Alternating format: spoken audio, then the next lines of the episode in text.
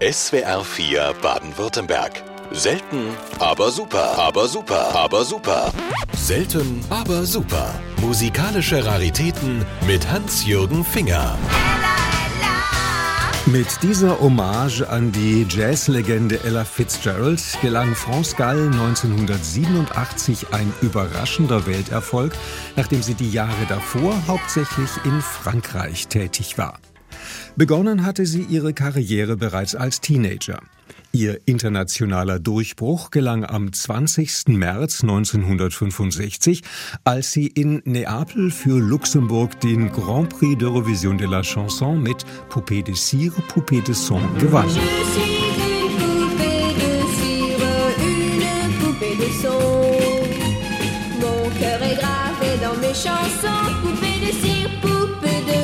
Das siegreiche Wettsingen verschaffte ihr im In- und Ausland einen Namen. Das Publikum war so begeistert, dass ihre Plattenfirma Mühe hatte, das Erfolgslied in ausreichender Menge zu pressen. Die deutsche Fassung, das war eine schöne Party, war ihr Einstand auf dem hiesigen Musikmarkt, der für sie in den nächsten Jahren eine große Rolle spielen sollte. Zwei Apfelsinen Haar und an der Hüfte Banane trägt Rosita seit heute zu einem Kokosnussglas. Ja, sicher noch dieses Jahr, das kann man heute schon ahnen. Trägt die modische Welt, das was Rosita gefällt. Die frechen Texte, dazu der französische Akzent, das gefiel. Zwei Apfelsinen im Haar tönte 1968 aus allen Lautsprechern und brachte ihr eine goldene Schallplatte ein. Force Gall stand hoch im Kurs. Beweis dafür sind auch die Auszeichnungen mit einem Otto, dem Publikumspreis der Jugendzeitschrift Bravo. Drei Jahre in Folge gehörte sie zu den Preisträgern. Bis 1972 war die zierliche Sängerin in der deutschen Musikszene ganz oben mit dabei. Zwei Verliebte ziehen durch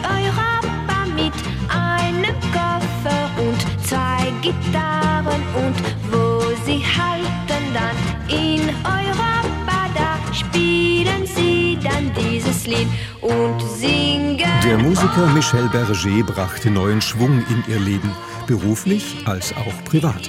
Er wurde ihr Ehemann, leitete ihr Comeback in Frankreich mit rockigen Popchansons ein und machte sie zu einem französischen Topstar. Der Höhenflug endete jäh, als Michel Berger einem Herzinfarkt erlag und France Gall wenig später ihre Tochter infolge einer schweren Krankheit verlor. Bei ihr selbst wurde Brustkrebs diagnostiziert. Am 7. Januar 2018 starb France Gall im Alter von 70 Jahren. Ihr soziales Engagement belegt das Lied über den jungen Babacar, den sie während eines Aufenthaltes in Afrika kennengelernt hatte.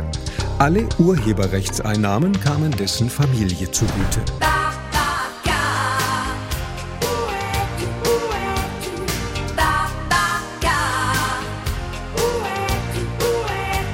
Am 9. Oktober 1947 kam Isabelle Geneviève Marie Anne Gall, so ihr bürgerlicher Name, in Paris zur Welt.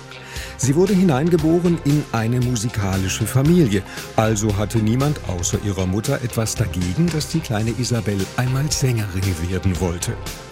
Das musikalische Rüstzeug bekam sie von ihrem Vater, der zu den bekanntesten Komponisten Frankreichs gehörte. Mit heimlicher Erlaubnis von Papa Robert wandte sie sich dem Schlagergesang zu. Schon mit 16 Jahren erhielt das Mädchen einen Plattenvertrag. Aufgrund ihrer Körpergröße von 1,59 Meter stellte sich jedoch ein Problem ein. Damals waren im Tonstudio alle Mikrofone zu hoch für sie. Man musste eigens für die Newcomerin eines basteln. Um Verwechslungen mit der Interpretin Isabelle Aubray vorzubeugen, nannte sich die junge Isabelle fortan France. 1963 erschien ihre erste Platte.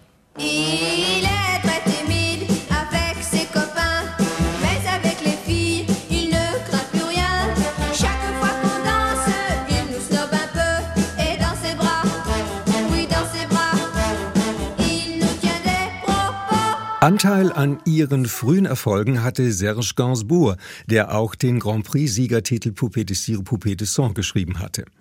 Zwar konnte sie mit seinen Liedern Hits landen, allerdings beinhalteten die Texte von Gainsbourg oftmals erotische Anspielungen, weshalb France Gall die Zusammenarbeit mit ihm beendete.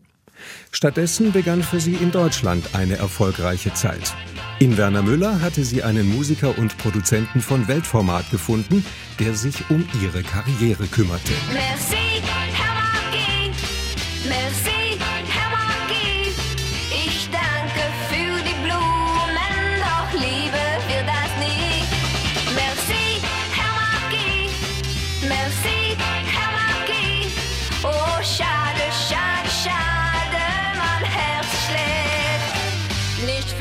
Namhafte Autoren wie Christian Brun, Hans Blum oder Giorgio Moroder schrieben für France Gall hitverdächtiges Material. Sie war mehrfach bei den deutschen Schlagerwettbewerben mit von der Partie und landete zweimal sogar auf Platz 3. 1969 war sie in Berlin beim Galaabend der Schallplatte dabei und sang von den Playboys bei den Eskimos. Geht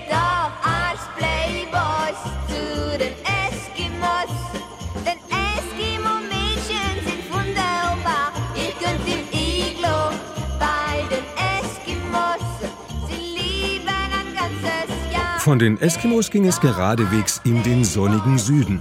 1969 trat France Gall beim traditionsreichen San Remo Festival auf und erreichte mit diesem Lied den sechsten Platz.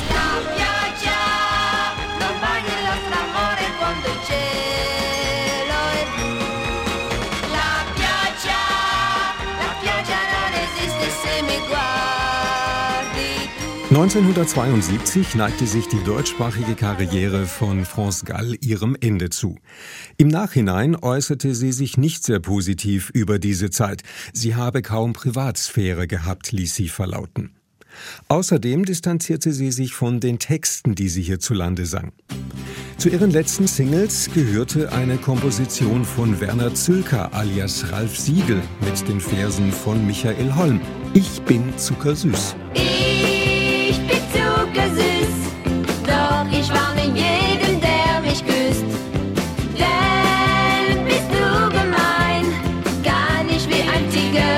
Zurück in Frankreich spielte sie mit dem Gedanken, mit dem Singen aufzuhören.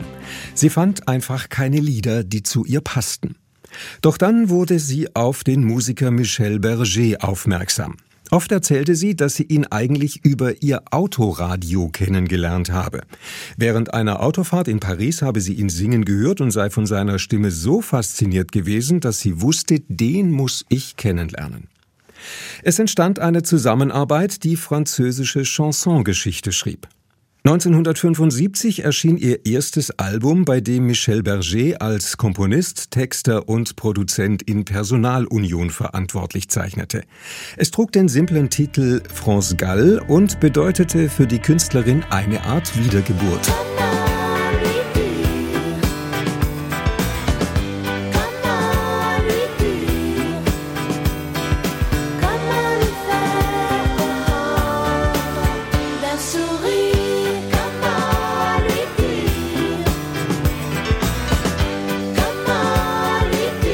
1977 griff Michel Berger für seine mittlerweile frisch gebackene Ehefrau auf Disco-Klänge zurück. Auf Dancing Disco fand sich der Titel Musik, der vorab als Single veröffentlicht wurde und mehr als 300.000 Käufer fand. Musique,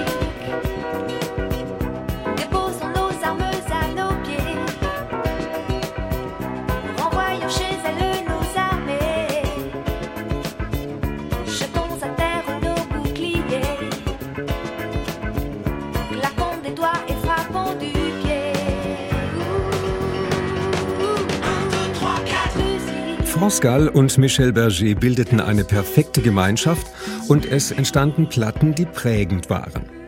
Früher habe ich nie auf Texte geachtet. Heute ist das anders. Ich trete nicht mehr in schwachen TV-Sendungen auf und habe gelernt, auch mal Nein zu sagen, äußerte sie.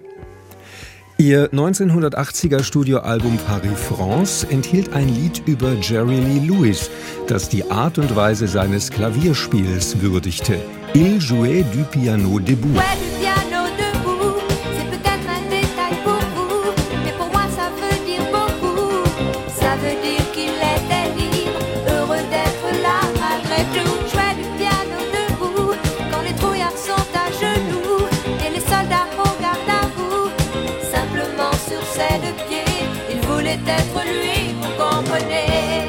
Mit Elton John kommen wir nun zu einem weiteren berühmten Pianisten.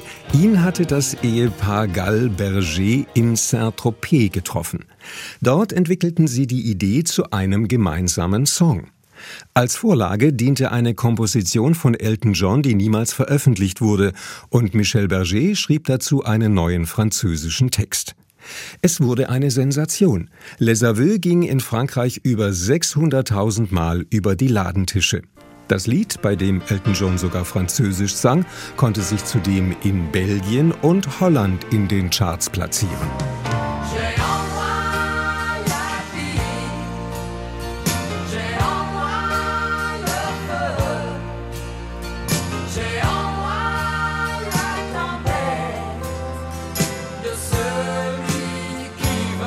Die Fans träumten davon, die Presse fantasierte davon und France Gall und ihr Ehemann planten es schon seit einiger Zeit, eine gemeinsame Duettplatte zu produzieren. 1992 war es mit dem Album Double Jeu endlich soweit. Das hörte sich so an.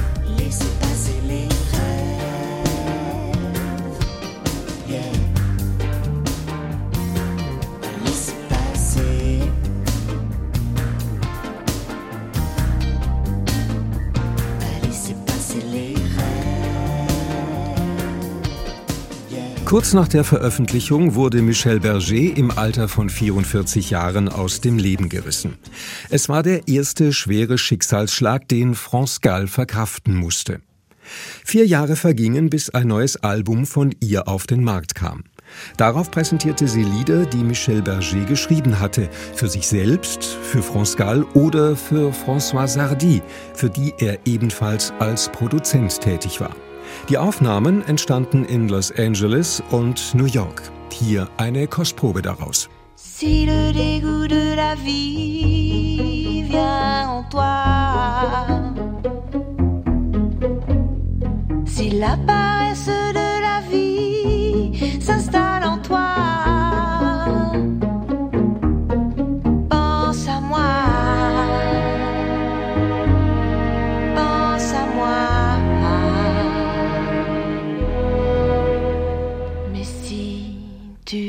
1997 fasste sie den Entschluss, sich aus dem Showgeschäft zurückzuziehen.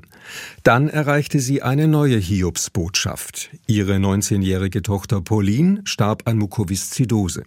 So beschloss ich, eine Mutter zu werden, der es gelingt, mit dem Gedanken, ein Kind und ihren Mann verloren zu haben, zu leben, wird France Gall zitiert. Sie begann sich für Menschen in Not einzusetzen und verbrachte einige Zeit im Senegal. Nach einer langen Auszeit kam 2015 ein Musical mit Melodien ihres verstorbenen Mannes auf die Bühne, bei dem sie am Libretto mitwirkte und auch in einer kleinen Rolle zu sehen war. Danach senkte sich auch für sie der Bühnenvorhang für immer.